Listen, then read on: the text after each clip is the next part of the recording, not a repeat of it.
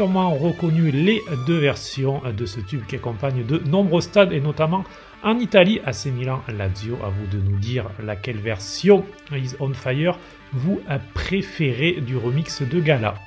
Ciao à tutti et bienvenue sur le podcast Ponto Calcio numéro 4. Je suis Cédric Canal et je suis heureux de vous accueillir avec cette belle équipe encore une fois qui m'accompagne. Je vous les présente tout de suite. Autour de la table aujourd'hui, Florian Giunta. Salut Florian. Bonsoir. Kiki Moussampala. Bonsoir à tous. Raphaël Gauthier aussi est avec nous. Salut à tous comme à chaque fois avec un joli maillot que vous ne verrez pas parce que c'est un podcast, mais le maillot est lié à une équipe qui sera dans la chronique de Kiki. Donc euh, voilà, tout est organisé à la perfection dans ce podcast. Et puis, euh, nous aurons aussi Antoine Ayello, qui n'est pas avec nous, mais qui nous a laissé euh, deux petites pastilles sonores pour, voilà, pour nous accompagner ce soir. Et puis, nous avons aussi un invité. Et nous en sommes très heureux. Mais Raphaël, je vais te laisser le présenter, puisque, en plus d'être un fin connaisseur de, de calcio, comme nous tous, et même mieux que nous tous, et bien c'est aussi un de tes amis. Oui, alors ce soir, on a la chance d'avoir euh, Guillaume euh, Maillard-Pachini qui est avec nous, qui est journaliste à Eurosport, qui est spécialiste éminent de, de la Serie A, mais pas que, du foot italien plus globalement, avec tout ce que ça comporte, parce qu'il connaît évidemment bien ce pays dont il est originaire. Et, euh, et voilà, il travaille tous les jours euh, pour Eurosport et spécialisé sur, sur l'Italie. Donc merci à lui d'être venu ce soir et on va discuter. Et comme je le sais, il est bavard, on va pas avoir de mal à, débattre ensemble. Ben, bonsoir messieurs, c'est une très belle présentation, Raph. Merci beaucoup de, l'accueil et très content d'être d'être ici. Alors je suis très bavard d'habitude, mais promis aujourd'hui je vais vous laisser parler aussi. Donc, euh, donc voilà, je parlerai quand vous me donnerez la parole. Eh, ça devrait être assez souvent. En tout cas, voilà, Raphaël, tu as, un petit peu mis la pression aussi. Du coup, on a des attentes assez élevées. Très légèrement. en tout cas, merci beaucoup, Guillaume, d'être avec nous. Et puis, euh, si vous écoutez ce, podcast, sachez qu'il y aura euh, le lendemain de la sortie de ce numéro 4, il y aura l'épisode bonus qui sera justement avec Guillaume pour parler un peu plus en détail de, cette passion qui, nous anime sur, sur le calcio, la Serie A, la nationale, un petit peu, un petit peu tout ça. Euh, mais on va commencer au sommaire de la Serie A, de la Série B. Euh, ce soir. Euh, et puis aussi une image à, à Gianni Mina que, Florian fera pour conclure euh, cet épisode. Et donc, on va commencer par la Serie A. Et qui dit Serie A, à Pronto Calcio, dit Raphaël Gauthier. Raphaël, je te laisse lancer ta chronique. Oui, alors on va commencer par, par la Serie A. C'est quand même ce que le public suit, suit le plus. Et, et on souhaitait pour ce, pour ce podcast-ci un petit peu résumer cette, euh, cette chronique en trois points. Donc, euh, trois points assez classiques qui sont le bon coup du week-end. Donc, quelle équipe a vraiment marqué positivement son week-end? À l'inverse, la mauvaise opération. Et une petite récompense individuelle sur le coach du week-end. Donc, on va commencer peut-être par la bonne opération, par le bon coup du week-end, si tu veux bien, Cédric. Exactement, et c'est plutôt euh, en plus, c'est un bon coup qui, euh, je pense, va te faire plaisir à toi, euh, mais aussi à, Antoine, puisqu'il s'agit de, l'AC Milan, un Milan aux deux visages. Alors, comment expliquer ce sursaut et la grosse victoire 4 à 0 sur le terrain de Naples ce dimanche? Donc, Antoine, je vous le disais, nous a laissé un avis assaisonné aux ailles et fines herbes. On l'écoute. La clé du match, pour moi, le sursaut, c'est clairement Pioli qui l'a créé en inventant encore un changement tactique important avec euh, Benassar qui était du coup placé en numéro 10, avec le passage en, à 4 derrière et plus à 3 défenseurs centraux. Donc le 4-2-3-1 qui en réalité est un 4-3-3 masqué. Euh, qui a vraiment pris euh, avec Calabria, plus euh, Kier qui allait aussi un petit peu le chatouiller avec Tomori.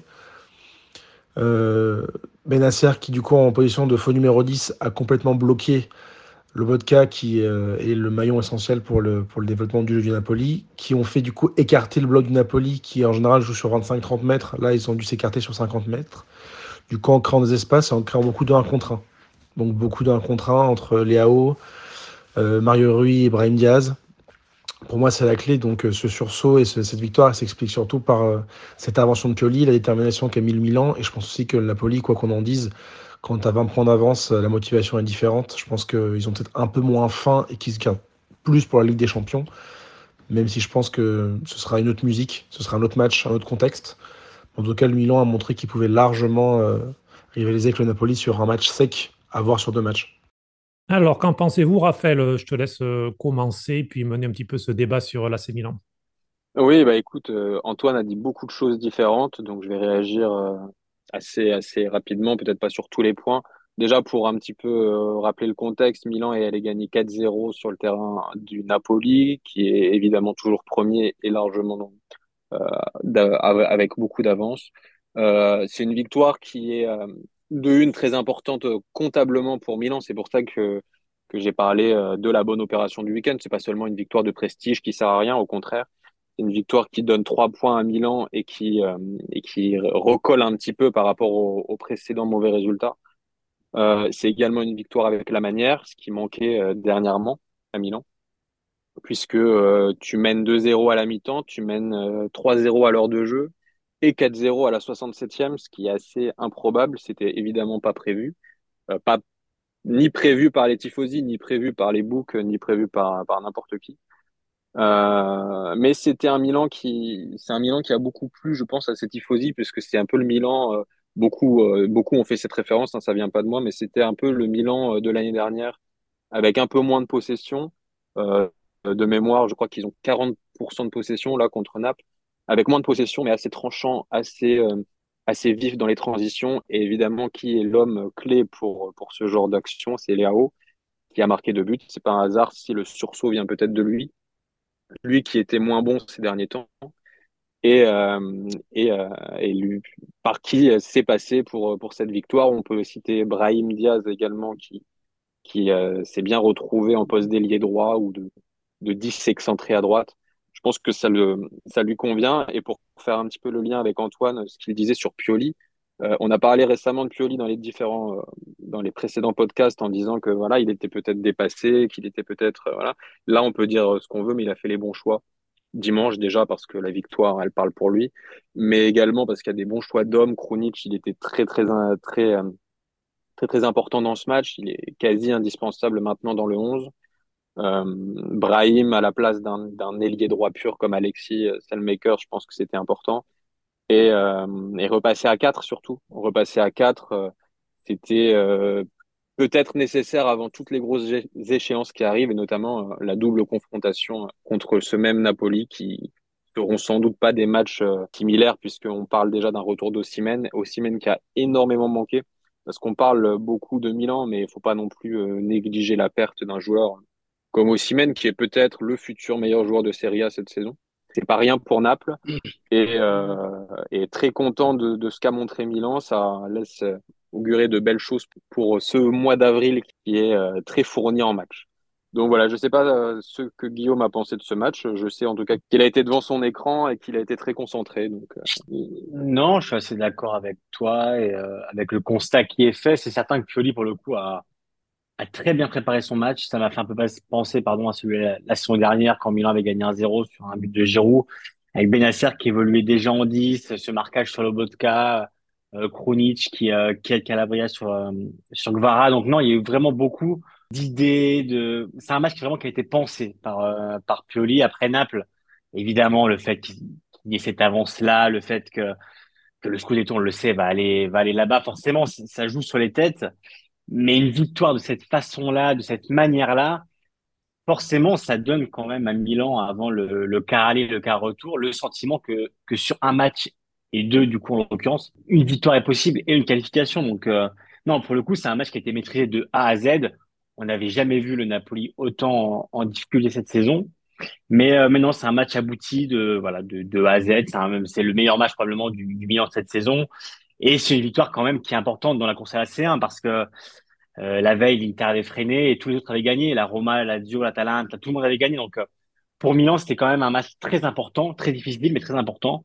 Et c'est vrai que Pioli l'a parfait, parfaitement maîtrisé et, euh, et tout ce qu'il a proposé de nouveau, le retour à 4, vous l'avez dit, euh, Krunic et, et d'autres, a payé. Donc pour le coup, c'est c'est la victoire de Pioli, c'est la victoire du Milan. Pour le coup, c'était alors le 4-0 et pour le coup, est même bien payé parce que si Milan été plus sérieux, il aurait pu avoir 5 ou 6. Mais, euh, mais non, c'était vraiment un match, euh, parfaitement préparé par, euh, Stefano Pioli. Mais, mais Cédric, qui va souvent voir l'Inter, je pense, sera d'accord. C'est vraiment deux équipes, Milan et l'Inter, pour le coup, qui se ressemblent là-dessus cette saison. C'est deux équipes qui d'un côté choisissent leur match. Dès que le match devient important, dès que l'adversaire l'est un peu plus, on voit que c'est des équipes quand même qui sont plus concentrées, qui sont plus appliquées. Et pour moi, Milan est vraiment passé, si on devait prendre une métaphore, elle a pris l'avion à Londres après le match à Tottenham et la qualification à Ligue Champion. Elle n'a pas joué contre, le, contre Salerne où elle a fait un, où l'équipe a fait un. Elle n'a pas joué contre Udinese où elle a perdu avant la trêve. Elle a fait Londres-Naples et, et c'est les deux matchs qui ont été parfaitement maîtrisés. Et ça me fait beaucoup penser euh, à la saison de l'Inter qui vraiment, voilà, quand le match, quand l'adversaire le requiert, et ben le niveau augmente. Je ne sais pas si Cédric est d'accord, mais pour le coup, moi j'ai l'impression que sur euh, sur la concentration et sur l'envie, on voit quand même deux équipes qui se ressemblent au niveau euh, en fonction des matchs euh, qu'elles doivent affronter. Eh bien, écoute, avant de te répondre, je pense qu'on va faire la transition du coup, Raphaël, puisque c'est le deuxième axe de, de, ta chronique. Du coup, je te laisse lancer la, ce deuxième axe et puis je répondrai à, à Guillaume et puis Kiki également. Parce que Kiki, alors, d'ailleurs, parenthèse, tu es né à Lazzurro ou Rossonero Parce qu'il paraît qu'au travail, euh, il y a des doutes sur les couleurs de maillot. Oui, oui j'ai un, un, collègue qui, qui m'a fait une, une, plaisanterie douteuse, mais, mais redoutable. Hein. Je travaille. je t'explique ou pas? Oui, mais oui, allez. Oui, en quelques mots. Donc, euh, je j'affiche pas mon, mon soutien euh, officiellement ni en parlant. On parle pas trop de foot. C'est très professionnel, mais j'ai mon bonnet euh, Inter et euh, c'est un, gamin qui bosse avec moi, un jeune, et il joue, joue à un bon niveau. Et il a parlé à un, autre jeune qui est, un peu déficient, qui, en gros, il lui a mis dans la tête que s'il voulait me faire plaisir, il faut qu'il me dise coucou, bonjour le Rossonero. Et du coup, euh, bah, c'est ce qu'il fait. Dix fois par jour, dès qu'il me voit, il me fait Ouais, coucou le Rossonero. Et puis il, il, saute dans mes bras. Bon, déjà, bon, il faut l'éviter parce qu'il bon, est massif.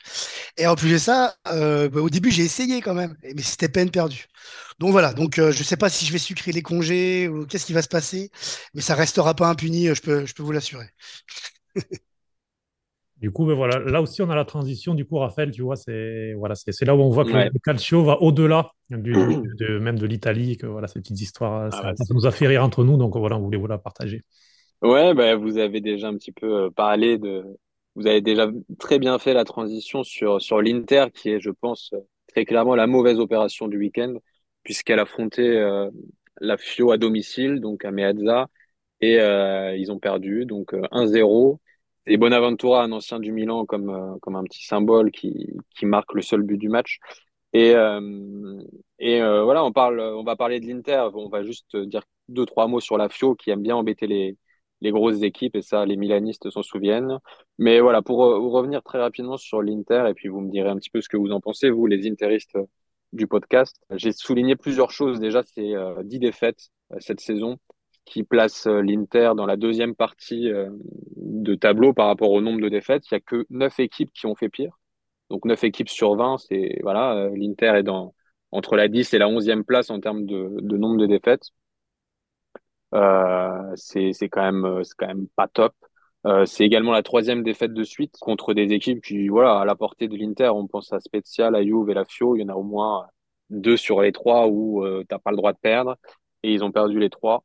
Euh, voilà. Et j'ai noté quelque chose qui peut être assez intéressant. Alors, je ne sais pas euh, est, euh, comment vous comment vous, vous situez par rapport à ces stats, mais c'est quand même intéressant de le souligner, je pense. À chaque fois, dans ces trois matchs-là, les expected goals étaient à l'avantage de l'Inter. Et ça m'a un peu amusé parce que je me suis dit, et encore dans ce match contre la Fio, il y a 60% de possession pour l'Inter. Il y a plus de 15 tirs. Euh, et euh, par exemple, sur les trois derniers matchs, donc les, trois, dernières, les trois défaites, il y a 7,68 XG pour seulement un but marqué, ce qui est, euh, ce qui est vraiment, vraiment famélique par rapport au nombre d'occasions créées. Alors, je pense que vous allez parler de Lukaku qui a, qui a fait un match assez dramatique. Toi, tu étais au stade. Cédric, tu pourras nous en parler. Donc, je ne sais pas si c'est un problème plutôt d'efficacité, si c'est un problème défensif. Parce que sur les six derniers matchs, par exemple, tu n'as qu'un clean sheet. Alors qu'on connaît normalement l'Inter des dernières années, la force, elle était d'abord défensive et puis après, ça finissait par marquer.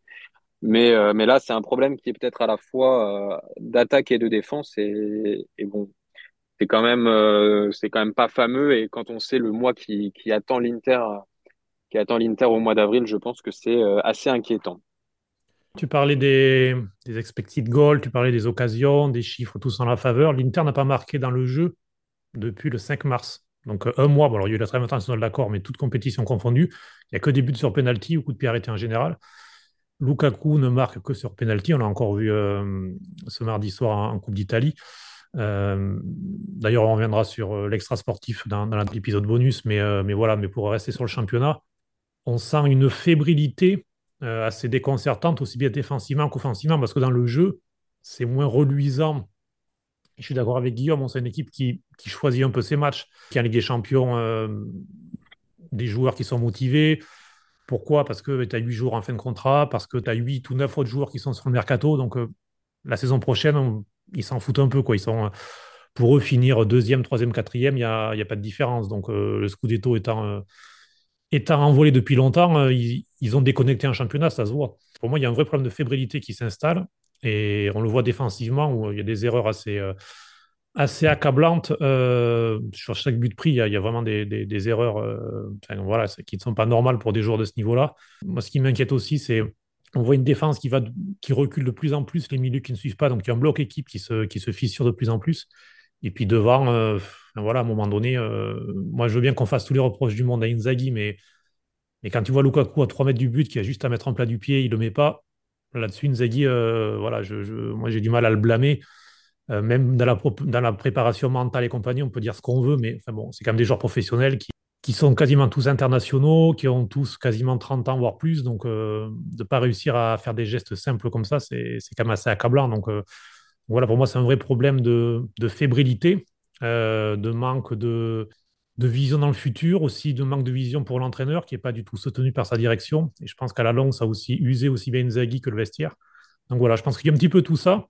Je vais laisser la parole à Kiki pour qu'il continue, mais voilà, je pense que c'est un ensemble qui petit à petit a, créé cette situation où, euh, où, on sent une équipe en, bout de course en fait. Oui, effectivement, si euh, je trouve que tu as bien présenté euh, le bilan, la bonne mise en abîme du problème général. Moi, je serais un peu plus sévère quand même avec Simone Inzaghi. Pas évidemment pour l'action que tu parles. Enfin, je veux dire, tu as raison, Lukaku, il est à 3 mètres du but, il met son bon pied au lieu de mettre son truc dégueulasse là. ça fait, ça fait un zéro parce qu'il faut pas oublier que Bonaventura il marque si je dis pas de conneries, hein, deux minutes plus tard. Hein. c'est ça. Sur le, corner, euh, enfin sur une sorte d'action, le centre, je sais plus si c'est un corner ou pas, mais euh, sur, un, sur un centre, deux minutes après. Bon, bien sûr qu'on aurait ouvert le score, ça serait pas passé comme ça. Euh, moi, ce qui me saute aux yeux, je l'avais déjà dit la dernière fois, et du coup, j'ai pas changé d'avis. C'est pour ça que j'incrimine Inzaghi, c'est le peu de variété dans ses choix tactiques. Euh, que ce soit le mercredi ou, le samedi ou dimanche quand on joue euh, en A ou en Copa. Voilà, je trouve qu'il y a, des, choix de ne pas mettre, par exemple, Aslani euh, plus régulièrement. Ce qui fait que ces joueurs-là, maintenant qu'on arrive dans le Money Time, et qu'effectivement, on sent que les gars, ils choisissent leur match. On va pas se mentir, on sent que c'est un peu ça. Le problème, c'est que là, euh, c'est compliqué de se dire euh, tu vas mettre sur un quart de finale contre Benfica si jamais il y a un problème à Slani. Il n'a pas joué euh, contre Salernitana, par exemple, ou il n'a pas joué contre la Crémonaise, ou quelques minutes, je crois qu'il n'a même pas joué. Donc, je, trouve qu'il n'a pas assez utilisé son effectif. en plus de ça, je reprocherais et tout à l'heure, je crois qu'on parlera de quelqu'un qui justement a su faire évoluer son système de jeu, a, pas beaucoup innové non plus. Alors, le choix des hommes, mais aussi dans, son système de jeu, que je trouve euh, parfois un peu euh, pas adapté aux, situations. 3-5-2, euh, quand t'as pas une vraie accroche devant, c'est quand même assez compliqué quand même. Il se passe exactement ce que tu disais. C'est-à-dire que nos trois du milieu sont, sont quand même bien mangés. on recule, le bloc équipe il est éclaté. et puis surtout, on joue avec des joueurs c'est-à-dire que là, on parle tactique. J'essaie de la mise sur ces terrains-là de, tactique, à mon avis, qui pourrait être euh, un peu différente, un peu plus conforme aussi euh, aux attendus. C'est-à-dire que hier, par exemple, j'ai rien à dire hein, sur euh, sur ce qu'il a mis. Je suis tellement pire. Euh, C'était pas terrible, hein, attention. Hein, je, c'était pas, c'était pas football samba, mais je m'attendais à tellement pire que euh, l'un dans l'autre hier par rapport à tactique, il a fait ce qu'on lui demandait quoi. Mais contre la Fio par exemple ou euh, ou la Spezia où, là je pense quand même on, on, doit mettre un peu plus. Euh, quand tu sens qu'à la 65e, t'arrives pas à faire la différence et que euh, il, il tente pas le petit truc, tu vois? Ouais, vas-y. Euh, justement, euh, il tente contre la Spezia, il a fini avec trois attaquants. Euh, contre la Fiorentina aussi. Donc, il tente de plus en plus. Il est passé une défense à 4. C'est... Contre la Spezia, d'ailleurs, il finit avec une défense à 4. Il y a, il y a, Dumfries qui, euh, qui, qui, provoque le penalty et qui ensuite le concède. C'est une sorte de 4-3-3, enfin un peu bancal. Donc, justement, on le voit qu'il tente parce qu'il est il tente des choses qui, par contre, sont sûrement pas préparées. C'est le problème. C'est-à-dire, c'est pas des choses qui sont fluides parce qu'on sent que euh, quand tu mets trois attaquants contre la Fiorentina, ce qui m'a une nouvelle fois choqué, on va demander à, à Guillaume son avis, c'est que quand il passe à trois attaquants, il n'y a plus rien en fait, il n'y a plus une occasion. Euh, alors qu'avant, il y avait quand même des occasions, même en état Donc, euh, moi, c'est ça qui peut-être son erreur principale, c'est qu'il n'a pas de plan B et du coup, il essaie de faire un plan B qu'il n'a pas préparé. Donc, en fait, c'est encore pire. Donc, euh, Guillaume, sur la situation de l'Inter. Non, non, mais bien sûr, bien sûr, tu as raison. mais quand tu dis exactement, il tente des choses, mais déjà, il les tente dos au mur. Donc, forcément, c'est jamais la bonne solution. et là, sûr, je, rejoins Kiki. C'est vrai qu'il attend toujours d'être mené ou d'être dos au mur pour tenter, c'est dommage. Euh, mais c'est certain que euh, quand tu passes à trois attaquants, évidemment que le football c'est pas aussi simple de faire, de faire rentrer euh, trois, quatre attaquants pour pour marquer un, but. C'est certain que Inzaghi a ses a ses dogmes, a ses idées, a ses principes, a son schéma de jeu et, et rarement, même à Lazio, on l'a rarement vu passer à quatre derrière ou son 3-5-2 est toujours fixe, c'est quelque chose qu'il a dans sa tête. Il peut varier des schémas de jeu et encore, mais en tout cas, voilà, il essaie parfois de, de tenter de nouvelles choses, mais comme tu le disais, Cédric, malheureusement, on sent que derrière, c'est un peu dans l'urgence, euh, c'est rarement, euh, rarement raisonné, c'est rarement préparé, et malheureusement, sur le terrain, les joueurs ils le ressentent. Et euh, alors voilà, moi je suis assez d'accord avec Cédric sur le fait que Inzaghi n'a pas toutes les fautes, parce qu'encore une fois, Lukaku, alors on en parle parce qu'il rate cette occasion-là, mais il en a raté une aussi en première mi-temps. Lautaro, je crois, qu'il n'a pas marqué depuis 8 matchs aujourd'hui. Et Lautaro, on le sait, hein, il fait une saison bon, quand même, qui est très, très bonne, mais il a toujours une saison, une période où à un moment il s'éteint. À un moment il marque plus, il est un peu nerveux. Euh, il y a contre la Juve, on a vu, bon, avant la fin de match, quand on va mettre à part, mais moi, la première mi-temps, j'ai vu une équipe quand même assez nerveuse, forcément, vu de la période qui, est actuelle pour, pour l'Inter. Donc le 1 hier leur fera du bien. Mais en tout cas, c'est certain qu'Inzaghi aujourd'hui, il est dos au mur. Euh, Marotta, je ne vois pas forcément parler. Je me rappelle, il y a quelques mois, même quelques semaines, il avait fait une interview à Sky où on l'avait senti quand même euh, arriver euh, en soutien à l'entraîneur, mais quand même en le prévenant, en lui disant, bon, bah, maintenant, il faut, faut changer un peu le, la dynamique. Et aujourd'hui, par contre, les séances radio, on sent quand même que, que les noms sont de plus en plus nombreux. On sent que derrière, ça se prépare. Et que si Zaghi, en fait, aujourd'hui, je n'ai pas dans un autre podcast avec, euh, avec la Beneamat que, que vous devez connaître sur Twitter et qui me demandait mais qu'est-ce qui devrait se passer pour que Inzaghi reste à la tête de l'Inter? Et c'est vrai qu'aujourd'hui, euh, est-ce que si Inzaghi, euh, moi je vous pose une question, est-ce que si Inzaghi demain atteint le top 4, ce qui est l'objectif minimum en Serie A, et, qui atteint le top 4 et qui par exemple il gagne la Coupe d'Italie mais se fait éliminer euh, en quart ou en demi-finale de C1, est-ce que pour toi Cédric, est-ce que pour toi Inzaghi restera? Ou alors vraiment, il faudrait par exemple un miracle, genre, je sais pas, une victoire en Ligue des Champions, euh, pour qu'il reste. Ou alors son sort est scellé, euh, même s'il y a top 4 derrière. Je pense que, que toi comme moi, on, connaît un petit peu les jeux médiatiques et euh, de ce qui sort oui. pas mal de temps, notamment à la Gazzetta. On sait que la Gazzetta ont quand même leurs entrées auprès de Marotta et compagnie. tout ce qui sort, le fait que même Kivu serait prêt, ils ont déjà, pré ils ont déjà présenté Kivu comme humainement, tactiquement, enfin sur tous les points de vue. Donc euh, le fait que ça sorte de plus en plus, qu'on parle de plus en plus de Comté, qu'on parle de, plus en plus de, Thiago Motta, enfin de toutes ces solutions-là, t'es pensé qu'il est à 99,9% condamné. Ah, tu euh, penses? Ah ouais. Ouais, moi, je, à moins, effectivement, s'il gagne la Ligue des Champions, il finit deuxième et qu'il gagne la Coupe d'Italie, après, c'est lui qui va dire ben, merci pour tout, au revoir. Après, euh, il peut. Parce que moi, je sens surtout un, Simone Inzaghi qui est très fatigué. Et, ça se voit dans son coaching, dans ses décisions. On sent qu'il est. par exemple, hier, quand qui est Andanovic, d'Ambrosio titulaire, il met, les hommes du vestiaire. Euh, pour moi, clairement, il a besoin d'eux aussi euh, au quotidien. Il leur fait confiance plutôt que faire confiance en Belanova. et mettre Darmian plus bas. Parce que Bellanova, dans le vestiaire, lui apporte rien. C'est un jeune joueur qui, qui est en marge du groupe. D'Ambrosio, c'est un soldat. Il en a besoin. Il met titulaire. Et il a fait son match. Je pense qu'Inzaghi est assez esselé, isolé.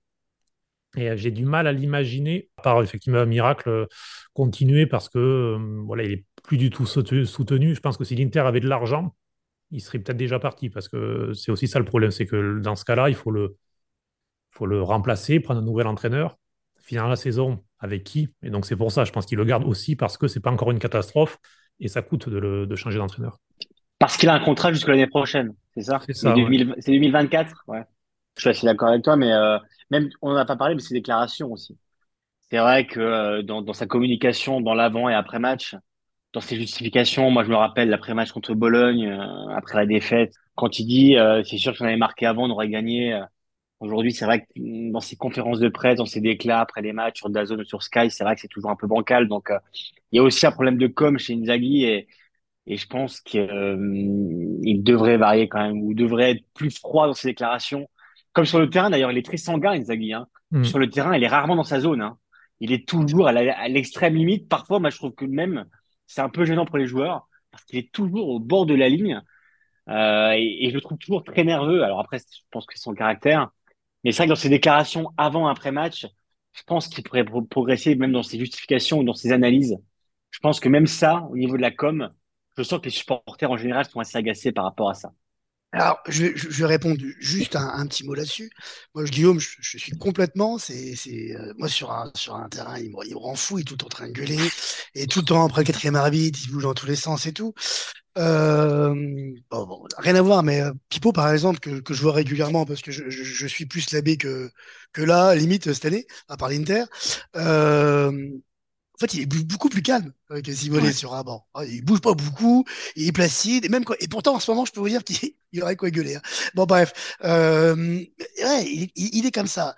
Euh, je trouve que la communication de, de Simonet, elle va avec les résultats. Parce que quand ça allait bien, ça allait encore? Moi, j'aimais bien, il parlait jeu et tout. Je me disais même, tiens, putain, c'est cool. On, on, faut pas oublier qu'on sortait de compter que niveau jeu, on était champion, on était super content et tout, mais niveau jeu, quand même, faut dire ce qu'il y a, c'était pas l'éclate. Et les premiers mois, sans déconner, ça donne le change. Ça joue plutôt bien, ça joue plutôt mieux que ce comptait. Euh, c'est efficace, ça amène des trucs. Et la communication, elle va avec. Quand tu l'écoutes en conférence de presse, il est intéressant. Il parle de jeu, sa cause. Et là, je trouve que c'est tristoun. Alors, attention, la, la circonstance, c'est tristoun, c'est vrai. Mais même lui, en, en conf, il n'arrive pas à aller sortir quelque chose en plus. Enfin, je sais pas, comme s'il avait perdu le truc. Pour moi, conclure en tout cas là-dessus, changer d'entraîneur pour changer d'entraîneur, euh, ça n'a aucun intérêt parce que je pense que Simone Inzaghi, il est aussi coincé euh, par son effectif, qu'on disait très très fort en début de saison.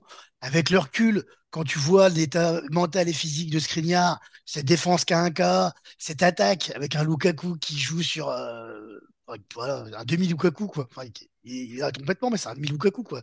Euh, Correa, qui est, qui est, je sais bien que ça va faire de la peine à Cédric, mais qui est un peu fantoche quand même. Euh, et, et Goussens, qui n'a jamais retrouvé le niveau qu'on aurait pu prétendre enfin, qu'il avait à l'époque. Finalement, t'as pas un groupe si énorme. Bah, attention, hein, par rapport aux autres, c'est au-dessus, je veux dire. Mais euh, pas ouf. Et euh, voilà, je ne sens pas capable de vraiment bien bosser avec ça. Mais quel entraîneur serait capable de bien bosser avec ça? Et ça, c'est pas euh, la même question. Et, avant de conclure ce débat, un petit mot de, de, Florian, et puis ensuite on passera au troisième point du, du week-end avec Raphaël. Non, non, que ce soit sur le Milan et l'Inter, vous avez été extrêmement complet. Euh, pour l'Inter, euh, c'est quand même fragile, quoi. C'est 50 points, euh, une quatrième place pas assurée. Là, l'Atalanta qui est qu'à deux points derrière. Moi, je pense que effectivement, à moins d'un miracle, son avenir est scellé. Et puis, et puis, et puis, on a l'impression que Pioli est sauvé, ce qui est quand même assez drôle parce qu'il y a 15 jours ou 3 semaines, Pioli, on, on en donnait pas cher. Voilà, comme quoi, ça va vite en foot ce qui est peut-être aussi la marge d'espoir pour Simone Inzaghi, effectivement. Ça, va tellement vite en football que, tout peut se renverser. Euh, bah, D'ailleurs, on va parler d'un entraîneur, Raphaël, pour le troisième et dernier point de ce bilan du week-end. Oui, je voulais parler quand même de, l'homme du week-end, donc euh, là, qui est, aujourd'hui euh, un coach.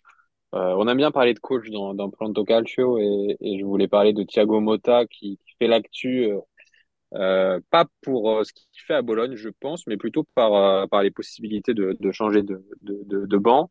Mais nous, on va s'intéresser à ce qu'il fait sur, sur le banc de Bologne, puisqu'il fait une belle saison. tout le monde l'a déjà un petit peu vu et l'a déjà un peu souligné. je vais rapidement mettre en contexte sa saison en quelques mots. Donc, il est huitième du championnat avec Bologne, avec 40 points, donc c'est pas rien. Par exemple, pour remettre dans le contexte, l'année dernière, Bologne avait terminé 13e avec 46 points, donc seulement 6 points de plus que ce que Bologne a aujourd'hui, alors qu'il reste 10 matchs. Donc on peut largement imaginer qu'ils vont faire mieux, voire bien mieux. Euh, sur les 10 derniers matchs, il y a 5 victoires, 3 nuls et 2 défaites, dont euh, un nul contre la Lazio et une victoire contre l'Inter, donc c'est pas, pas rien. Euh, Arnautovic, 8 buts, Orsolini, 7 buts, Barreau, 3 buts tout le monde peut, euh, peut marquer, tout le monde a, son moment, euh, j'ai envie de dire, mais euh, au-delà d'eux, au-delà de ces joueurs-là, il y a quand même des joueurs intéressants comme Soriano, Sansone, même Dominguez qui joue un peu plus bas.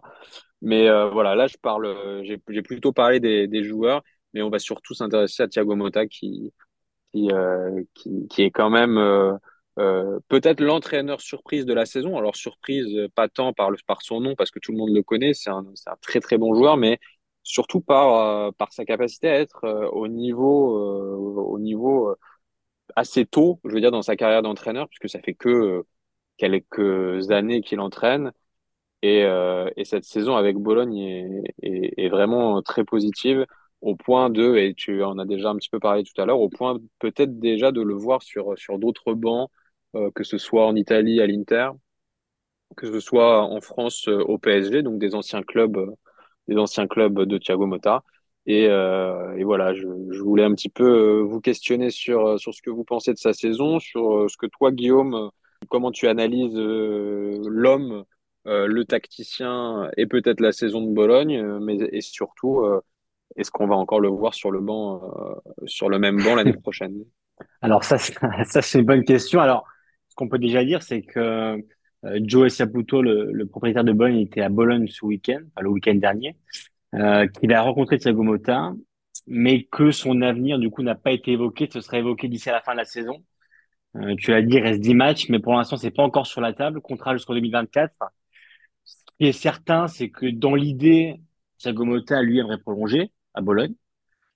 Mais on sait que le banc du PSG aujourd'hui est très instable avec un Christophe Galtier qui pourrait partir et qui devrait partir à la fin de la saison. Que celui de l'Inter, on en parlait, pourrait aussi euh, changer de, de, propriétaire. Donc, euh, si Thiago demain a une offre concrète, et on le sait, Nasser, euh, qui adore euh, Thiago depuis la période où il était joueur, si demain le PSG appelle Thiago Motta ou que l'Inter fait de même, forcément, ça pourrait, on va dire, changer la donne. En tout cas, lui, dans l'idée, dans l'idée de Bologne, évidemment, c'est de de poursuivre cette aventure qui est belle. On rappelle que Mota, quand même, est arrivé en cours de saison. Il arrive en septembre. Il a redressé la barre. Aujourd'hui, Bologne est au port de l'Europe. Euh, ça joue bien. Euh, les joueurs progressent. Moi, je me souviens toujours de, de ce qu'a dit Juric euh, quand, quand, Bologne avait perdu justement il y a, il y a 15, 15 jours, 3 semaines contre le Torino. Juric avait dit, euh, alors évidemment, Mota, c'est l'école Gasperini comme moi, mais Thiago Mota, quelque chose en plus. C'est un, un joueur qui était tellement intelligent et qui disait que dans tous les entraîneurs qui ont été à l'école Gasperini, pour lui, Thiago Motta a quelque chose en plus. Et venant du riche, qui est quelqu'un de très intelligent pour moi, voilà, ça veut dire beaucoup. Euh, mais en tout cas, le, voir la semaine prochaine à Bologne, moi, je l'espère parce que je pense que dans sa carrière aujourd'hui, ça sera important euh, qu'il ait, euh, un projet aussi fiable. Parce qu'il faut rappeler qu'Aspedia, c'est mal terminé. Hein. Il y a un propriétaire qui, qui, qui, voulait le virer depuis longtemps. Il avait été sauvé avec cette victoire à Naples, on se souvient, en décembre, je crois, et il, il s'était sauvé sur le fil. Mais euh, en tout cas, Mota a, des idées neuves, a un projet, euh, un projet clair. Les joueurs adorent euh, ce qu'il propose à l'entraînement et en match. Donc, euh, c'est vraiment un entraîneur qui a une cote montante, mais à juste titre. Et, quand tu lis les déclats des joueurs, alors avec Arnautovic, ça se passe pas très bien, notamment ces dernières semaines où on sent qu'il y a eu un peu de friction, mais ça prouve aussi que c'est un entraîneur de poigne. Alors Guillaume, ouais, je vais en profiter puisqu'en fait, il y avait, on avait une petite, euh, une petite rubrique à la ah. fin parce qu'on a posé des, on a demandé euh, sur Twitter si des, des tweetos avaient des questions pour toi. Il y a, Clément justement euh, qui, qui voulait savoir si tu voyais Bologne finir huitième et si l'absence d'Arnautovic n'était pas en fait une aubaine pour Mota pour faire avec un jeu avec plus de tactique puisqu'effectivement on voit il joue avec parfois un faux neuf, enfin voilà. Écoute, Arnautovic, moi je pense toujours que c'est quand même au vu de la saison qu'il a fait et depuis qu'il arrive à Bologne quand même c'est un joueur alors qu'il a un caractère particulier, on se souvient, il est passé à l'Inter. Hein. Euh, parfois on l'oublie, mais quand même passé à l'Inter, Antovic. Mais en tout cas, cette saison, quand même, il était capitaine. Euh, Donc, dire que son passé, c'est, une aubaine, je suis pas certain. Par contre, moi, ce qui m'impressionne avec Mota, c'est qu'à l'échelle de Bologne, quand même, il est parvenu, avec un joueur comme Artovic, à, à mettre les choses au clair, à le mettre sur le banc s'il le fallait, à avoir des des déclats assez, assez tranchantes en conférence de presse en disant bah, que Arnautovic aujourd'hui n'était pas forcément au niveau des autres et que les joueurs qui jouaient sont ceux qui le méritaient. Donc ça prouve aussi que, que Mota, c'est pas un joueur qui, qui donne des passes droits et que même avec Arnautovic, qui pour Bologne quand même est un grand joueur, et bah, euh, est, est aligné euh, au, au, niveau des autres. Donc, euh, donc, euh, donc non, je pense que, que Mota et voilà, avec Arnautovic a été, a été juste. Alors, euh, est-ce que, est-ce que Bologne finira huitième? Dans la dynamique, ça peut. Et pour le coup, ça serait même souhaitable parce que Bologne, quand tu vois le, les dernières saisons et le début de saison euh, qui avait été effectué, c'était pas simple. Et puis même, c'est quand même une place historique de la Serie A. Donc, euh, voir Bologne là-haut, déjà, déjà, voir Bologne dans, dans le côté gauche du classement, c'est déjà une aubaine. Mais en tout cas, voilà, moi, ce que j'aimerais, au-delà de la huitième place, c'est de voir Bologne s'inscrire avec Mota et Mota s'inscrire avec Bologne. Et ça, je pense que c'est vraiment une bonne nouvelle pour tout le monde. Et, et surtout pour la carte de Mota qui vraiment a un bel avenir devant lui, mais je pense que c'est important de pas de pas griller les étapes. Et surtout quand on parle du PSG, autant l'Inter c'est une chose. Le PSG aujourd'hui, euh, pour vous spoiler un peu, on en parlait tout à l'heure sur euh, avec mes amis et mes collègues sur Eurosport, on se demandait mais est-ce que c'est vraiment aujourd'hui un club qui est entraînable? Et, et, voir Mota y aller, c'est qui tout double et, et j'aimerais pas que Mota se grille les ailes euh, aussitôt. Donc il est très bien à Bologne. Donc à choisir, j'aimerais bien qu'il reste à Bologne ou qu'il aille à l'Inter. Mais voilà, j'aime euh, dans l'idée qu'il reste à Bologne, pour moi, ce serait peut-être la meilleure option. Alors, ben, on va justement, Kiki, euh, on, va, aborder ce petit sujet Inter, puis ensuite on sur Bologne avec Florian. Tu le prends euh, à l'Inter la saison prochaine ou, tu voudrais quelque chose, peut-être de, enfin non, peut-être, ou un profil plus expérimenté, parce qu'on sait qu'à l'Inter, souvent, c'est un peu les sergents. On, on, parle beaucoup de ça en ce moment, il faut être un sergent pour gagner à l'Inter, il faut être un comté, il faut être... comme est mais bon, là, on remonte très très loin. Mais, mais, mais voilà, par contre, quand l'entraîneur est plutôt euh, tacticien, tranquille avec les joueurs, ça marche moins bien. Alors, euh, et Mota, on n'a pas l'impression que c'est vraiment un sergent encore. Donc, euh... Ouais, ça, je pense que c'est un peu un mythe. Le, je trouve que Mota, ça pourrait être une, solution intéressante. Euh, je trouve qu'il c'est un gars que c'est un gars que je suis depuis un petit moment parce que j'avais écrit un long article sur la Spezia il y a bah, au moment où ils étaient montés avec euh, Italiano, Vincenzo Italiano, et euh, tout à l'heure, Guillaume, tu dis, ça s'est mal passé à la Spezia, mais c'est vrai, parce qu'il est tombé sur des dirigeants complètement, euh, complètement cons, appelons un chat un chat. Euh, au final, il a bien renversé la vapeur. Parce que, je sais pas si tu te rappelles, parce qu'en gros, je voulais reprendre par rapport à ça, tu avais complètement raison, mais le match était en janvier de mémoire, plutôt que décembre, je crois. Parce qu'ils avaient calculé, ces enfoirés, un truc comme ça, que s'il le virait en janvier, ça coûtait beaucoup moins cher de le virer. Euh, c'était un truc dans le genre comme ça. Et pas de bol, paf, le mec il gagne. enfin voilà. Donc le mec, il s'en est sorti tout seul quand même à la Spezia. Il arrive après ouais. Italiano, où il perd des joueurs quand même de qualité. Euh, par rapport à la Spezia, je veux dire, hein, voilà. Euh, et finalement, il arrive à maintenir le club. Hein, faut pas oublier non plus, c'est pas, c'est pas, c'est pas rien du tout. Euh, et il part à Bologne, voilà l'histoire, la vraie histoire pour lui, elle commence au Génois, si vous vous rappelez, et ça, c'était pas chouette. Donc, depuis ce début du Génois, où il arrive dans un club miné, où c'est, il peut pas réussir dans ce contexte-là, c'est impossible, personne n'a réussi. Ils ont pris Shevchenko pour six semaines, enfin, c'était n'importe quoi. Donc, lui, il arrive plus tôt, il arrive au début de la saison, mais euh, ça se passe méga mal. Mais tu mettais n'importe qui, ça se passait méga mal. Ils n'avaient pas d'équipe, euh, c'était géré n'importe comment. Voilà. Après, il y a son expérience à Spezia, je trouve que c'est osé d'y aller, parce qu'il arrive après Italiano, il faut réussir. Il va à Bologne, pareil, pas simple. Le contexte, faut euh, faut quand même s'imposer. C'est un contexte un peu dramatique en plus. Franchement, il fait le taf, hein. Et il fait le taf. En plus de ça, il s'adapte tactiquement. Il passe d'une sorte de 4-2-3-1 à une sorte de 4-3-3, parce qu'en fait, ce week-end, par exemple, il il a surpris tout le monde. Tout le monde pensait sur l'idée. Arnautovic, il n'était pas là. Il a changé complètement. Il a mis Sansone. Et euh, au milieu à trois, il a euh, euh, Nicolas. Ah, je perds son nom. De, Dominguez, si je Dominguez. Ouais, qui, qui, est vraiment, qui est vraiment excellent. Ils ont le petit croate là, 25, 26 ans. Ils l'ont acheté une misère. Moreau. après, je sais pas si c'est Mota qui a validé tous les choix, mais n'empêche que ce match-là, je l'ai vu. J'ai eu l'honneur de le regarder Bon, après, il faut dire qu'ils ont une réussite de fou. Un poche, il récupère un ballon à 30 mètres, paf, il envoie une mine. Terrible. Euh, dix minutes après, je sais plus qui, sur le côté, euh, double crochet, feinte, frappe. Euh, enfin bref, il y a aussi les circonstances. Mais au-delà de ça, je trouve que Mota, il a amené du jeu et de la solidité. Il a combiné les deux. Alors, pour répondre à ta question, j'aimerais bien le voir à l'Inter, mais je pense que pour Bologne, et là je rejoins complètement Guillaume, et il y a des, en fait, les planètes peuvent s'aligner pour Bologne comme elles peuvent partir en cacahuète sévère. Parce que Dominguez, fin de contrat, 2024. Mota, fin de contrat, 2024. Samoa, euh, excusez-moi, je reprends, parle moins vite. Euh, euh, Souma Oro, qui est énorme depuis le début de la saison, fin de contrat, dans les mêmes eaux. Bref, à la fin de la saison, c'est ça passe ou ça casse. Soit il prolonge Mota et c'est reparti, et le projet Bologne, pourquoi pas, avec en plus la conférence League, c'est peut être rigolo soit il prolonge pas Mota, et ça peut vite partir en cacahuète, parce que si Dominguez ne signe pas de contrat, ça veut dire départ cet été. Lui, il veut rester. Hein. Ah, je crois que le Courrier euh, en parle aujourd'hui. Lui, il veut rester. Mais en gros, si tu as un club d'Europa League ou de Champions qui va le chercher, ben, il part. Voilà. Donc, pour les deux, euh, je préfère que Mota reste euh, à Bologne. Florian, alors déjà pour, la huitième place, euh, toi aussi tu es intéressé puisqu'on on, le rappelle, euh, tu es tifoso du, du taureau, donc euh, ils font partie des, des, des, candidats comme ça, cette huitième place. qui est un peu anecdotique puisque l'Europe s'arrête à la septième, mais bon, c'est toujours mieux de finir huitième que, douzième. Et, et, surtout plus globalement, sur, sur Thiago Motta, sur Bologne, qu'est-ce que, que tu en penses de, ce, de cet alliage, de ce mariage?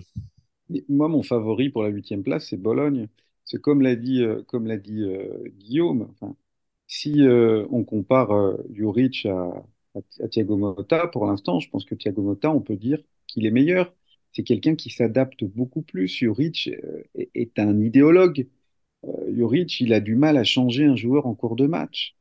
Thiago Motta, donc là depuis janvier, il joue en 4-2-3-1, mais il a joué en 4-5-1, il a commencé la saison à 3 derrière, il a vu que ça marchait pas, il a fait autrement. Enfin, moi je pense vraiment qu'on a là un entraîneur brillant. Et d'ailleurs, je comprends pas pourquoi vous, pourquoi à l'Inter, vous ne seriez pas emballé. Moi, j'aurais déjà floqué un maillot. Hein. Faites-le, faites-le. Non, sérieusement, il a réussi à, à ce que Schouten devienne un footballeur. Euh, on voit euh, un gars comme Ferguson que personne connaissait, en tout cas moi je le connaissais pas, qui, arrive d'Écosse et il en fait également un joueur très intelligent. Euh, T'en as parlé, Kiki, Dominguez, enfin voilà, qui récupère un nombre incalculable de ballons. Non, non, c'est une belle saison et, je pense que, le taureau sera derrière. Voilà. Alors, euh, pour clore la page de Serie il y a une autre question qui, euh, vient de Twitter pour, pour Guillaume. Euh, une équipe qui est un petit plus ou moins dans les mêmes eaux, mais qui tout doucement s'effondre, même s'ils sont capables de faire des, des jolis coups euh, de temps à autre. Désolé Raphaël notamment de, te le rappeler, mais c'est euh, l'Odinez. Qu'on expliqué le, le, coup de l'Odinez Est-ce que les limites tactiques de Sotil euh, ou est-ce que c'est peut-être il y a eu un sur-régime de certains joueurs qui ont pu peser ou encore peut-être l'absence de Lefeu puisqu'on euh, n'en parle peut-être pas assez, mais la première bonne partie de, saison de l'Odinez c'est aussi lié à l'attaquant espagnol qui est blessé. Bah écoute, forcément, l'absence de Delofeu au vu de sa première partie de saison euh, est très très importante pour l'Oudinez, surtout que Tovin est arrivé. On a bien vu que Flotov a un peu de mal à s'adapter à la Serie A, à reprendre le rythme quand même du, du football européen. Et, et l'Oudinez, oui, surtout, elle a, elle a surperformé en première partie de saison, ça c'est évident, où, où c'était la grosse surprise. Elle était sur le podium, elle a battu les gros. Et je pense que c'est aussi son problème, c'est-à-dire qu'elle choisit ses matchs. On voit que bah, cette année, elle a battu l'Inter, elle a battu le Milan elle gêne toujours les grosses équipes parce que c'est aussi une équipe qui est physique et qu'il y a un moment où euh, voilà, elle a surperformé et après elle a commencé un peu à baisser le régime et on va dire à reprendre un rythme de croisière et euh, il y a eu de la surperformance et de la sous-performance et c'est vrai que maintenant elle a trouvé un rythme et je pense qu'elle est euh, voilà, elle est dans, dans, les zones où où elle plus ou moins elle mérite d'être mais euh, après Sotil c'est un entraîneur. Alors moi j'ai eu quelques retours qui est pas mine qui n'est pas apprécié tout le monde, ça peut être étonnant, mais voilà, j'ai eu des retours qui me disent, ouais, Soutil, moi, je suis pas, je suis pas hyper fan, donc, euh, je suis curieux de voir la suite quand même avec Soutil parce que, euh, voilà, j'ai pas eu des, forcément des très, très bons retours, donc, euh, j'attends de voir. En tout cas, voilà, il fait pour l'instant un boulot qui est sérieux, qui est, il a su, mine de rien, quand même, on va dire, stopper l'hémorragie, parce qu'en Italie, on parlait quand même d'un licenciement au moment où vraiment l'Udinese ne gagnait plus de matchs. Avant la victoire, contre Milan, juste, bah, juste avant la internationale, la dernière victoire de Mickey, c'était contre l'Inter, c'était en septembre. Donc vraiment, il y a eu une grosse, grosse, grosse euh, interrogation sur l'avenir de Sotil.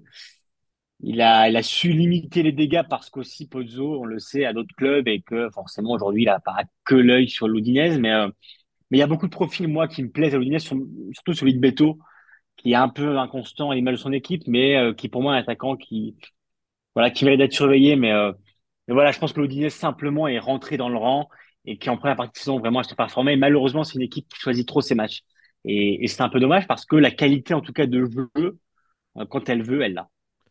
Bien, merci Guillaume euh, et merci Raphaël pour cette euh, jolie euh, chronique, ce joli tour d'horizon de la Série A. Et on va passer à la série B. Kiki, c'est à toi, puisqu'en plus, en ce mercredi 5 avril, quand on enregistre, d'ailleurs, Kiki, il y a un match de série B. Il n'y a pas que de la Coupe, il n'y a pas que la Coupe d'Italie ce soir, c'est aussi un, Fiorentina Cremonese actuellement, mais il y a aussi donc un match de série B. Tu voulais nous parler du match? Alors, on n'a pas encore le résultat officiel, le match est en train de se terminer.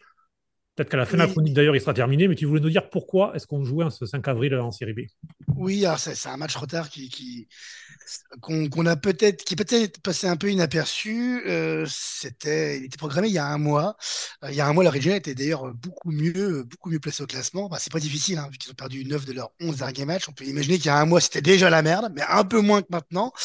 Euh, donc, pour, c'était à cause du tremblement de terre. Ils avaient dû faire des mesures sismiques sur sur le stade, euh, enfin euh, des vérifications. Le match avait été reporté. Je crois que les, joueurs de la, de Regina étaient même euh, à l'aéroport. j'ai eu l'info qui m'avait surpris parce que je me suis dit, tiens, ils, prennent l'avion entre la Regina et. Voilà, je ne t'ai pas dit ça à la base. Et j'ai vu ça. donc, ils prennent, ils prennent l'avion. Ils ont dû annuler le match. Et le match revient maintenant dans des circonstances radicalement différentes. Parce qu'en fait, Perugia Maintenant, ils ne sont plus euh, à l'article de la mort du tout. Hein. Ils sont plutôt même euh, en liste, peut-être même pour se sauver directement sans passer par les barrages. Et la Regina, euh, ben c'est un peu la, catastrophe, sachant que l'actualité pour eux n'est pas hyper sereine. Le lundi 17 avril, donc c'est dans une quinzaine de jours, ils passent devant le tribunal fédéral parce qu'ils ont eu des, problèmes sur le paiement de certains salaires euh, sur les mois de novembre et décembre. Et en fait, ce qui, discute, c'est qu'on partirait sur une pénalité potentielle de 4 points en moins. Si tu retires 4 points en moins à la Regina actuellement, qui perd donc ses 9 derniers matchs euh, quasiment consécutifs, euh, bah, tu places la Regina hors des, des barrages.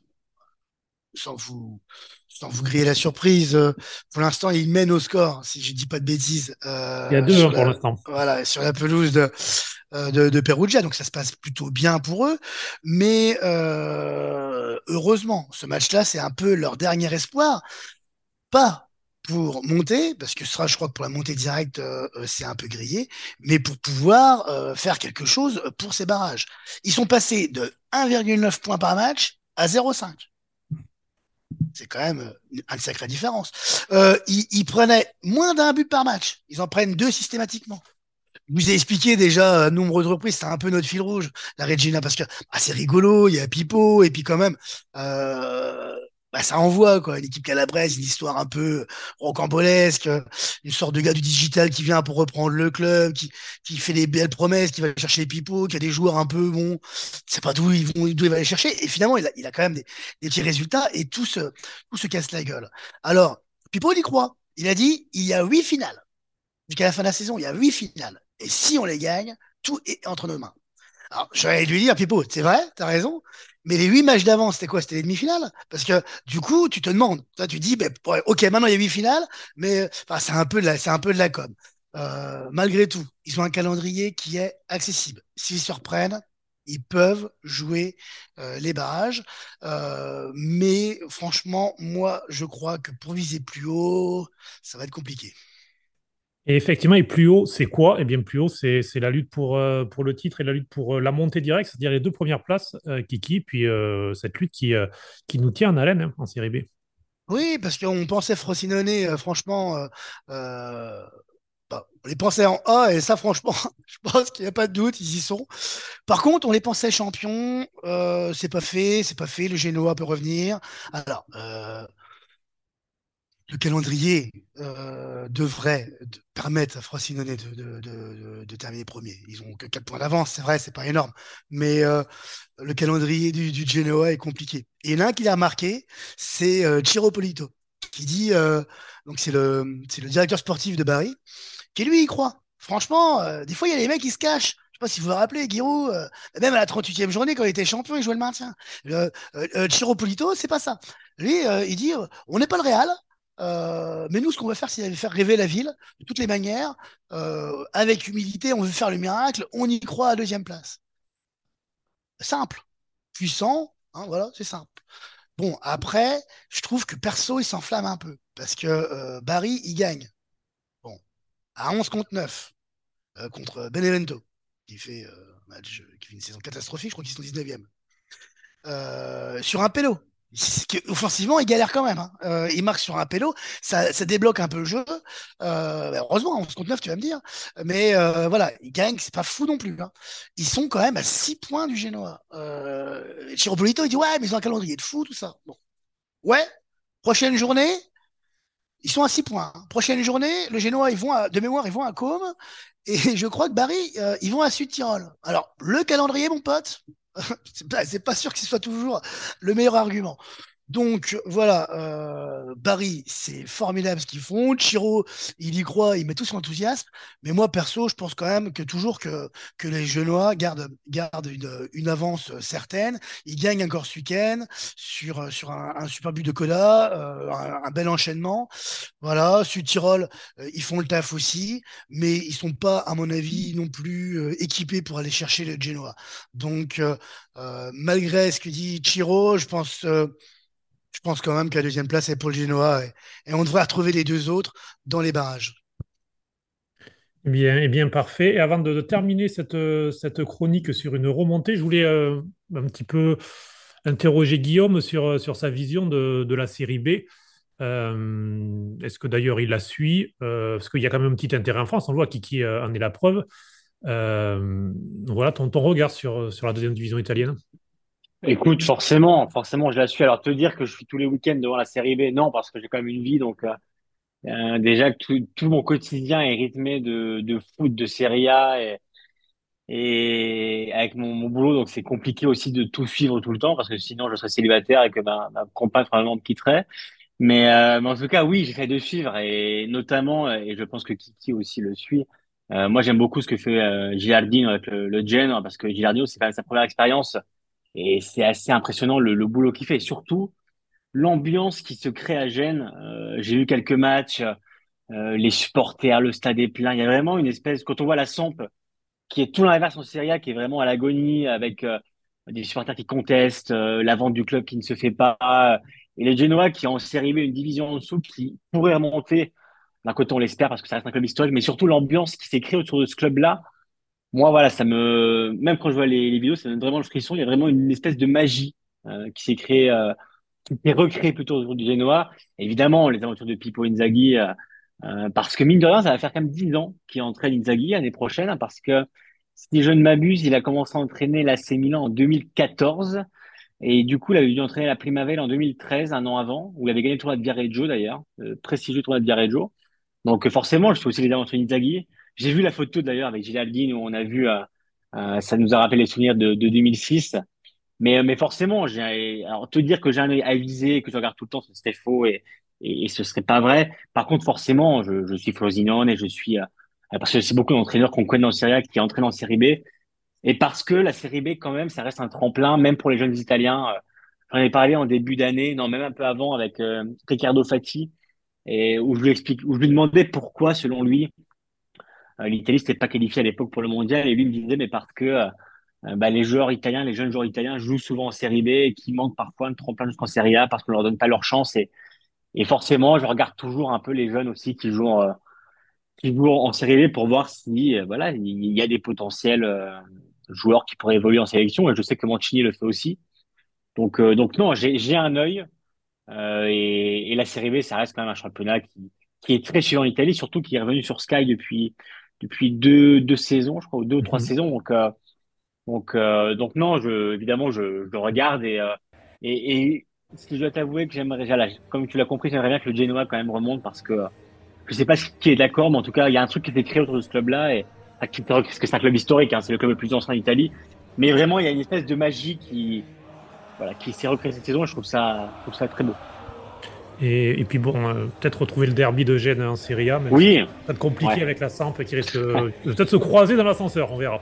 ah oui, c'est probable. Mais bon, mais d'ailleurs, puisque tu parlais du Génois, euh, j'avais partagé sur, sur les réseaux le, la- la- leur l'hymne avec la chanson de, de, de Brecht, euh, Guasto d'Amor, et c'est vrai que l'ambiance, voilà, pour, pour la série B, c'est quand même assez incroyable quand tu vois tout un stade comme ça, euh, 20 000 personnes, enfin voilà, c'est des belles choses.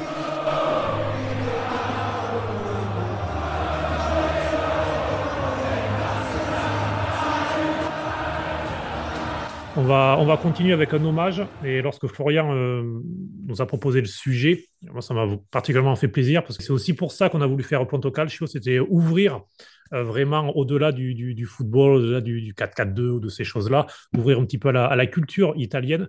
Et, Florian, tu voulais rendre un hommage à, à Gianni Mina. Et oui, Gianni Mina est mort. Il est mort le, le 27 mars dernier à Rome, à l'âge de 84 ans. Alors son nom euh, vous est peut-être inconnu ou bien familier. En tout cas, familier, il l'était des Italiens. Journaliste qui a approché euh, de nombreuses personnalités de la deuxième moitié du XXe siècle, de Fidel Castro à Enzo Ferrari, en passant par, euh, par le Che. Alors, il y a une photo qui le résume bien. On est dans un restaurant romain dans le quartier du Trastevere et Gianni il pose aux côtés de Mohamed Ali, Robert De Niro, Sergio Leone et Gabriel Garcia Marquez. Voilà, rien que ça. Donc un grand journaliste, un monument, même tu le disais, un phare euh, de son époque. Et en bon italien, euh, ben, son rapport avec le sport était étroit. Oui, oui, il a suivi euh, sept Jeux Olympiques, huit Coupes du Monde. Dans le monde du calcio, il avait notamment noué une relation particulière avec Diego Maradona, dont il a toujours refusé de juger les excès. Gianni, d'ailleurs, n'avait pas de mots assez durs pour qualifier l'attitude des journalistes envers Diego. D'ailleurs, il en sera récompensé car euh, à la fin de la demi-finale Italie-Argentine au Mondial de 90, Maradona, quand il se dirige vers la presse, il se détourne des journalistes argentins pour accorder ses premiers mots à, celui qu'il nomme mon ami Gianni. Et c'est aussi, euh, vous connaissez peut-être cette séquence en 90 que Diego, épuisé, euh, répond Je suis moins fort que ce qui est écrit dans les journaux à la question de, de Gianni Mina qui lui demandait Mais qu'est-ce qui se passe, Diego? Voilà, avec beaucoup d'humanité. Une demande simple que seul euh, ou un frère ou un père ou un ami euh, pouvait formuler à ce moment-là. Et Diego euh, lâchera simplement aussi, dans un élan de, sincérité désarmant dans cette interview, je ne supporte plus la pression. Donc Mina était un homme simple et authentique et permettait et autorisait son interlocuteur à dire sa vérité sans phare. Et en plus, il était tifoso d'un club Granata, comme par hasard, Florian.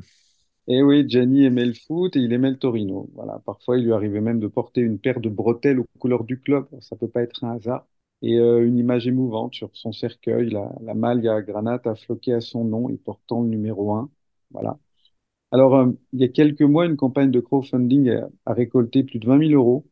Et cette campagne vise à la numérisation de, des interviews de, de. Donc, euh, il y a des kilomètres de pellicules. Voilà. Donc, sur ces, sur ces kilomètres de pellicules, le travail d'un homme sincère, courtois, d'une grande rigueur intellectuelle et qu'il ne faudrait pas perdre. Alors, euh, ciao Gianni. Et merci beaucoup, Florian, pour, euh, pour ce très joli hommage pour ceux qui, ne le connaissaient pas ou peu, ou seulement de nom, Gianni Mina, mais voilà, un personnage qui qui a marqué toute une époque du journalisme, même de la société en général en Italie. On a vu beaucoup d'émotions, effectivement, à l'annonce euh, de sa disparition. Et puis nous, ben, sans transition, on va terminer ce, quatrième épisode. Vous en avez l'habitude désormais. Euh, trois matchs, pronostic rapide. Puis, et puis voilà, et on part tout de suite avec Salernitana Inter qui ouvrira la journée dès ce vendredi à 17h, puisque alors c'est le week-end de Pâques en Italie, c'est très très important.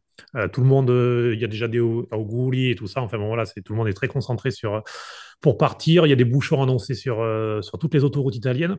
Euh, du coup, tous les matchs devaient avoir lieu samedi pour faire en sorte de, de, de, de fête du football et laisser le dimanche de Pâques libre, sans match puisqu'il y a la Ligue des Champions, les trois clubs euh, qui sont la Ligue des Champions jouent dès ce vendredi. Et ça commence donc avec Salernitana Inter. Et on va commencer le tour de table eh bien, avec toi, Guillaume. Euh, qu'est-ce que tu en penses? Comment tu vois ce match se terminer?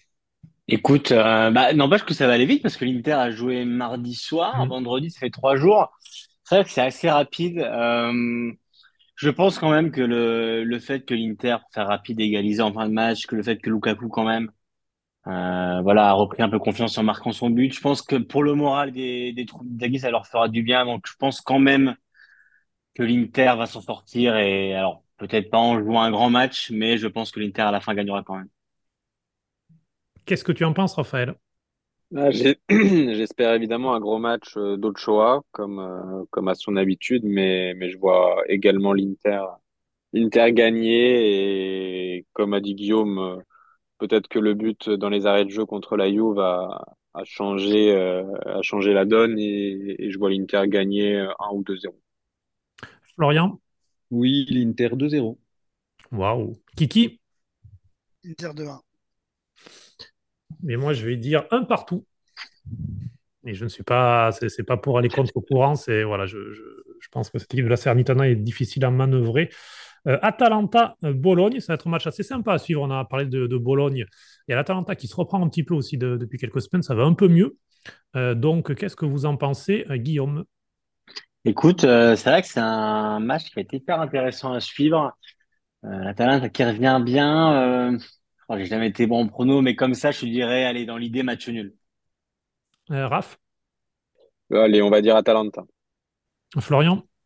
Oui, l'Atalanta 3-1, moi, je pense qu'ils vont avoir faim. Ils, ils sont pas loin quand même de, ils sont pas loin du podium, quoi. Ils ont envie de, ils ont envie d'y aller. Kiki? Euh, match nul. Eh bien, euh, moi, je vais dire Bologne. Euh, je sais pas, je, l'Atalanta est tellement irrégulière. Et puis, on va terminer ben, par le match qui sera en conclusion, euh, d'ailleurs, de, du samedi. C'est euh, un choc entre la Lazio et la Juve, deux équipes en forme. Une qui euh, propose plutôt du beau jeu, une autre un peu moins, mais qui gagne ses matchs tout de même. Donc voilà, comment vous voyez se terminer cette rencontre et puis les retrouvailles de Sarri avec, avec la Juve, Guillaume? Alors écoute, pareil, hein, la Juve qui a joué mardi soir, la Lazio qui est sur une bonne dynamique, qui joue très bien. Pour le coup, on va avoir quand même deux, deux foot qui sont totalement opposés. Euh, je vais quand même dire la Lazio. Je pense que la Lazio va gagner. Euh, Raphaël? J'espère, euh, j'espère, non, en fait, genre, je, j'espère pas, parce que la Lazio, si elle gagne, euh, ça prend de l'avance sur Milan, mais je vois aussi la Lazio gagner. Et comme j'aime pas la Juve, ça m'arrangerait quand même. On va passer à quelqu'un qui adore la Juve, Florian. On va dire euh, Sarri 1, Allegri 0, Cortomouze. Kiki? Match nul. Je te suis sur le match nul. C'est terminé euh, pour ce quatrième numéro. On va en profiter aussi pour saluer euh, Gilbo et, Nicolas Wagner qui n'étaient pas avec nous cette semaine, mais qui reviendront dès la semaine prochaine euh, pour Planto Calcio. Puis on va surtout ben, te remercier, Guillaume, pour nous avoir accordé ce temps et surtout tes analyses. Eh ben, écoute, merci à vous de, de l'invitation, c'était très sympa. Donc j'espère revenir. Il reste moins de matchs, il reste demi journée, donc euh, pourquoi pas faire un bilan en fin de, de saison. En tout cas, merci de l'invitation et merci de votre accueil. C'était très sympathique. Et puis, euh, on rappelle qu'il y a également le petit épisode bonus avec toi qui sera à suivre pour être un petit peu moins dans, dans l'actu, un peu plus sur, sur la couverture euh, du calcio, du football italien. Et puis donc, eh bien, merci beaucoup euh, Raphaël, Florian et, et Kiki euh, pour euh, eh bien également vos, vos chroniques et vos contributions. Ciao! Ciao! Ciao, ciao